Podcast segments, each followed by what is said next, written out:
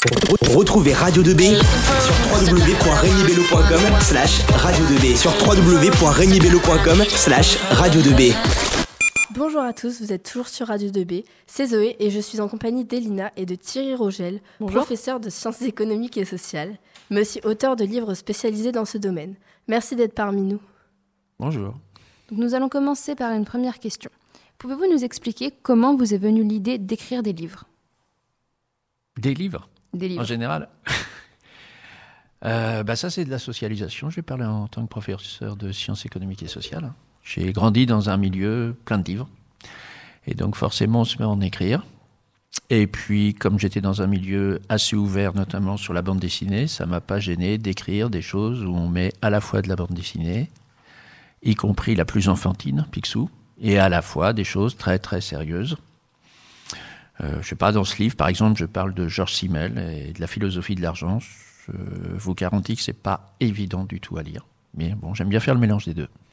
Ça rend ça plus accessible aussi et plus probablement plus simple à lire. Plus accessible, plus simple, euh, plus parlant, oui. Et quels sont les objectifs euh, de vos différents livres?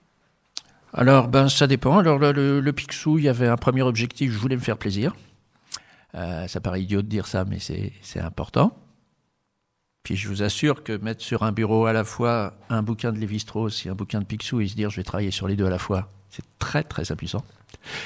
Euh, deuxièmement, euh, faire en sorte que les gens qui avaient oublié Picsou euh, ne pensent pas que c'est simplement un truc très superficiel et seulement enfantin, il y a, il y a plus.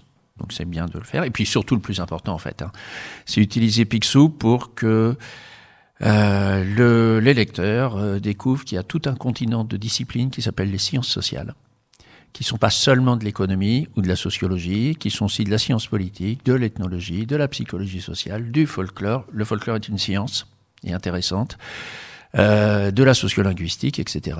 Et voilà, en tant que professeur de sciences économiques et sociales, ben, j'ai envie de, de présenter, d'ouvrir des fenêtres aux élèves et puis aux gens en général, sur tout ça parce que c'est très important et très porteur. Et pourquoi du coup avoir fait le choix de passer par des figures emblématiques comme Picsou, justement pour parler de sciences économiques et sociales?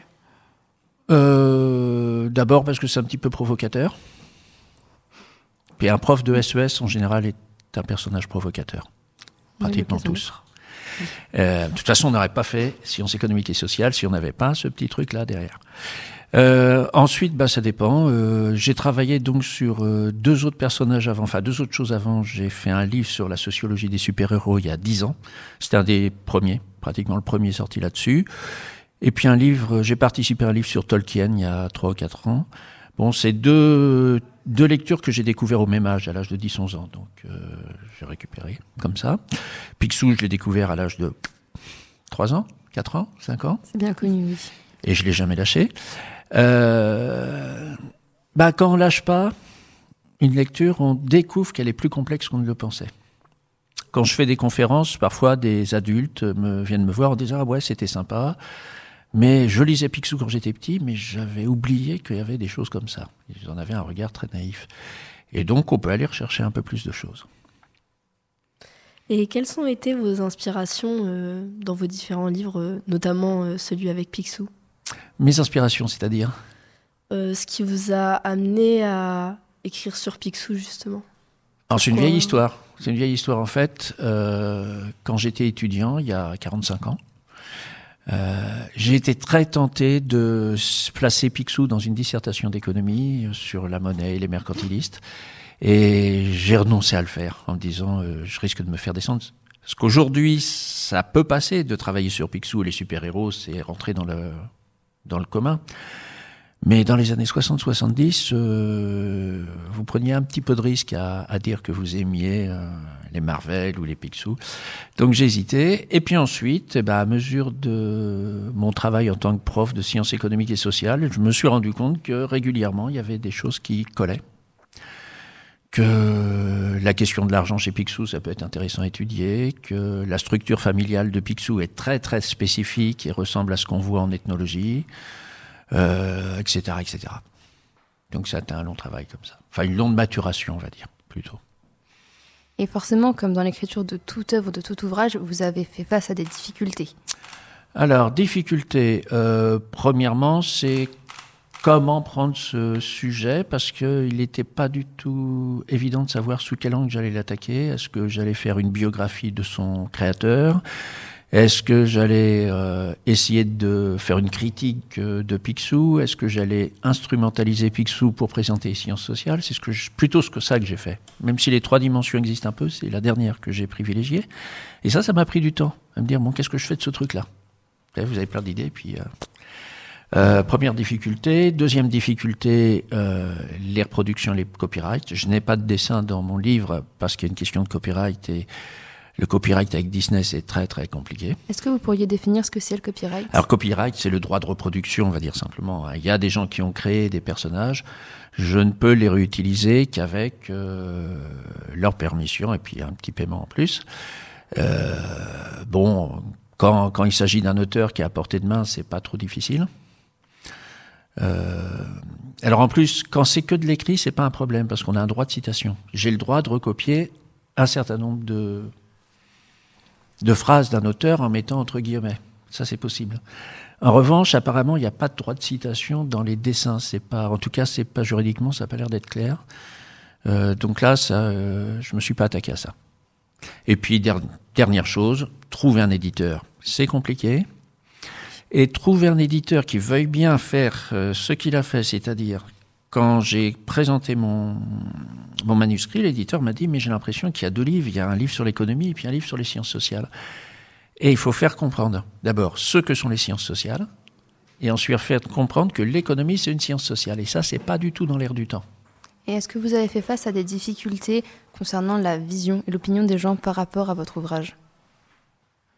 Non, je n'ai pas eu trop de retours. Et puis, euh, vous voulez dire difficulté du style de personnes qui dénigrent, par exemple C'est ça, des critiques euh, négatives. alors non, d'une part, alors j'en ai pas encore eu assez, il vient de sortir, hein, donc je ne sais pas encore.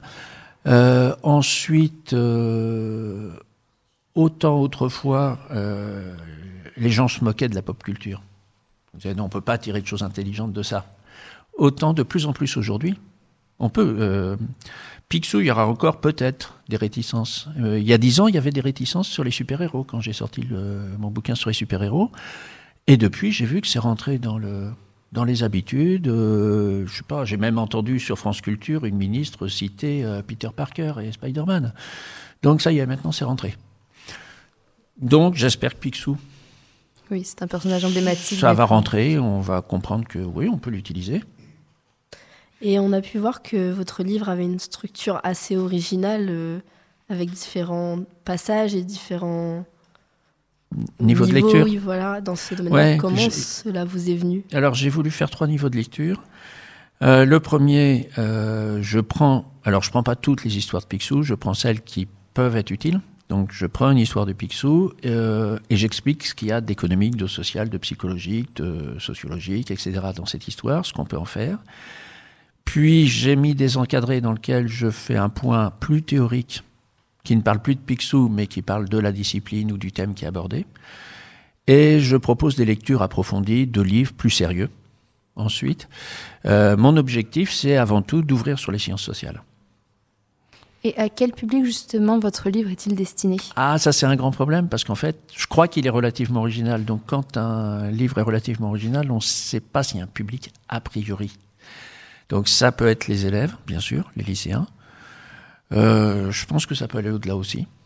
Hein, ça, peut être les, les, jeunes adultes qui ont pas fait, qui sont sortis du lycée. Ça peut être des gens qui n'ont pas fait de, euh, de sciences économiques et sociales et qui sont intrigués par ça. Bon, je dirais le public euh, qui va arriver, c'est le public ouvert. C'est-à-dire le public qui dit je veux bien, ça m'intrigue, je veux bien voir ce que c'est. Du coup, vous considérez votre ouvrage comme étant un ouvrage assez accessible sur certains points très accessibles. Sur d'autres Sur d'autres un peu moins. Il y a des niveaux de lecture. Je les, je les ai mélangés. D'accord. Et vous nous aviez dit tout à l'heure que vous étiez professeur de SES. Comment cela vous est venu? Pourquoi avez-vous voulu devenir professeur de cette matière? Euh, parce que j'avais commencé à faire des études d'économie et que j'avais été assez effrayé par euh, l'économie universitaire dominante, qui est très très contrainte, très aride, peu, peu ouverte. avec beaucoup, beaucoup de maths. Je suis pas contre les maths, mais là, c'est beaucoup, beaucoup, beaucoup. Et que j'ai toujours pensé qu'il fallait faire des sciences sociales. Donc, voilà. Et que c'était la seule manière de faire de la sociologie, de l'économie et, et, de l'ethnologie autre chose, c'était de faire prof de SES. E Il n'y avait quasiment pas d'autre voie. Et justement, par quelles études êtes-vous passé? Pour en arriver là Très simple, euh, des études d'économie. Uniquement Et un bac économique. Ouais. D'accord. Et vous faites partie des premiers élèves à avoir connu un enseignement de SES. Mmh. Comment l'avez-vous vécu? Alors, j'ai commencé en 1974, vous donner une petite idée. Euh, et les SES existaient depuis 1967 et on en avait dans la plupart des lycées depuis 69-70, ce qui fait que c'était tout récent, peu connu. Je n'ai eu que des profs très jeunes, enfin, j'ai eu trois profs de suite. Il y en a un, c'était sa première année d'enseignement, l'autre sa deuxième année, le troisième sa troisième année. Donc, euh, euh, c'était pas très bien vu, c'était pas très connu, comme tout ce qui est nouveau. Euh, et les SES euh, ont eu beaucoup, beaucoup de mal à se faire accepter pendant euh, 15, 20, 25 ans. Et, euh, voilà, c'est pour ça que c'est pas difficile d'aborder Picsou et d'essayer de se faire accepter. Hein. J'ai travaillé dans cette ambiance-là tout le temps. Oui. Et du coup, le fait que justement euh, les SES ne soient pendant très longtemps pas considérés comme étant véritablement une matière importante, ça ne vous a pas fait douter du fait de vouloir devenir enseignant en SES Non, non, non, j'aime bien les défis. C'est pas gênant. Et puis je suis un peu déviant de toute façon. Eh bien, euh, merci beaucoup, Monsieur Rogel, d'avoir été avec nous. Nous vous remercions vraiment très fortement d'avoir répondu à nos questions. Et euh, nous invitons nos chers auditeurs à lire euh, les œuvres de Monsieur Rogel si vous souhaitez en apprendre plus sur le sujet. Radio 2B. Radio 2B, c'est pas pour les bébés.